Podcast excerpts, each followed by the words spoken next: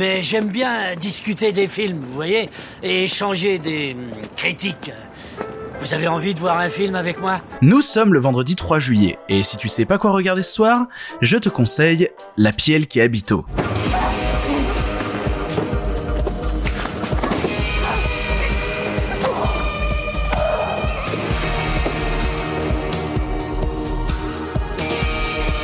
Dégage, bordel de merde. C'est vendredi, c'est la fin de la semaine, c'est le moment du film dont on va avoir besoin du week-end pour se remettre.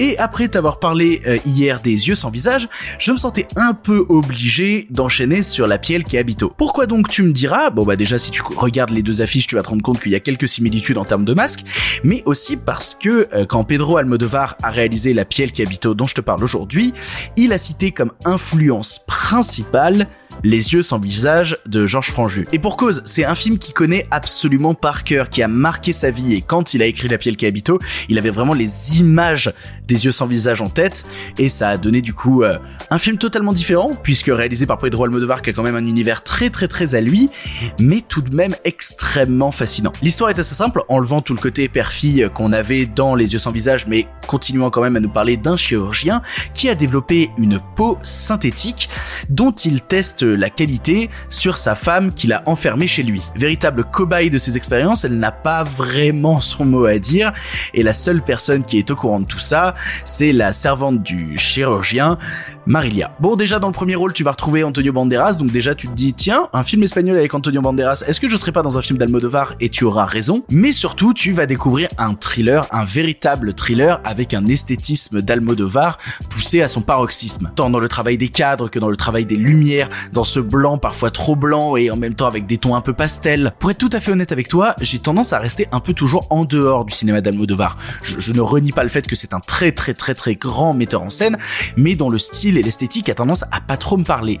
Et je ne sais pas par quelle sorcellerie ça arrive, mais la pielle qui habito m'agrippe, me fascine et, et ne me relâche jamais. Alors c'est possiblement parce que ça tend pas mal vers le genre et que ça invoque des concepts euh, horrifiques, thrillers qui, qui me parlent un petit peu, c'est sûrement pour ça. Il n'empêche que voilà, au-delà de la fascination première que m'apporte le long métrage, j'ai aussi une fascination pour le fait que là où un metteur en scène m'a toujours laissé en dehors d'habitude, là il m'attrape, il m'agrippe et, et il, fait de moi sa chose. De la même manière que Antonio Banderas a fait de sa femme sa chose, le, le fruit de ses expériences. Et dans ce rapport euh, d'expérience et d'attachement et de syndrome de Stockholm, ça, ça ne peut que me rappeler un autre film de Pedro Almodovar, le deuxième film de Pedro Almodovar que j'aime bien, à savoir Attache-moi avec euh, Victoria Abril et encore une fois Antonio Banderas. C'est ça, c'est un film qui parle de quelqu'un qui veut pousser des expériences trop loin, trop loin dans sa passion, trop loin dans l'horreur que crée sa passion. Et c'est très drôle que je cite Attache-moi parce que Antonio Banderas avait pas travaillé avec Almodovar entre Attache-moi sorti en 90 et euh, La Pielle qui habito qu'il a sorti en 2011. Il y a eu vraiment 21 ans sans. Et c'est les retrouvailles et les retrouvailles sont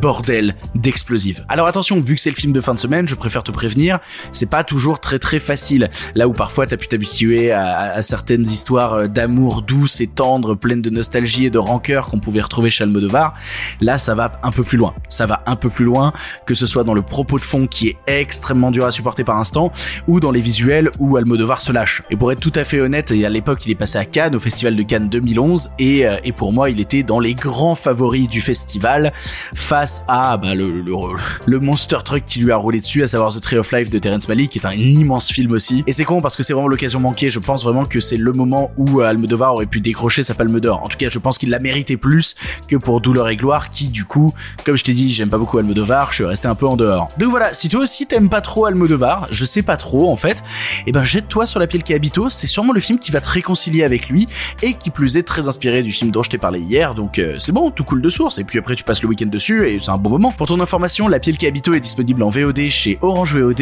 MyTF1 VOD, Bbox VOD et Rakuten TV. Voilà, tu n'as maintenant plus d'excuses, tu sais quoi voir ou revoir ce soir, et si cela ne te suffit pas, bah rendez-vous la semaine prochaine, il y aura plein de nouveaux films.